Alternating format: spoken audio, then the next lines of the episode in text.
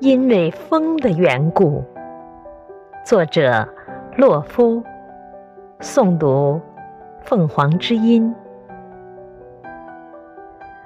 昨日我沿着河岸漫步到芦苇弯腰喝水的地方，顺便请烟囱在天空为我写一封长长的信。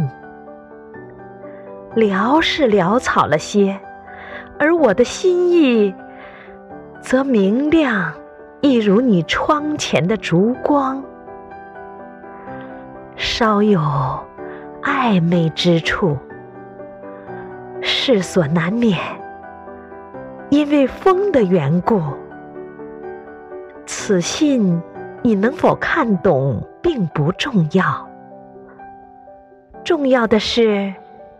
你务必在雏菊尚未全部凋零之前，赶快发怒，或者发笑。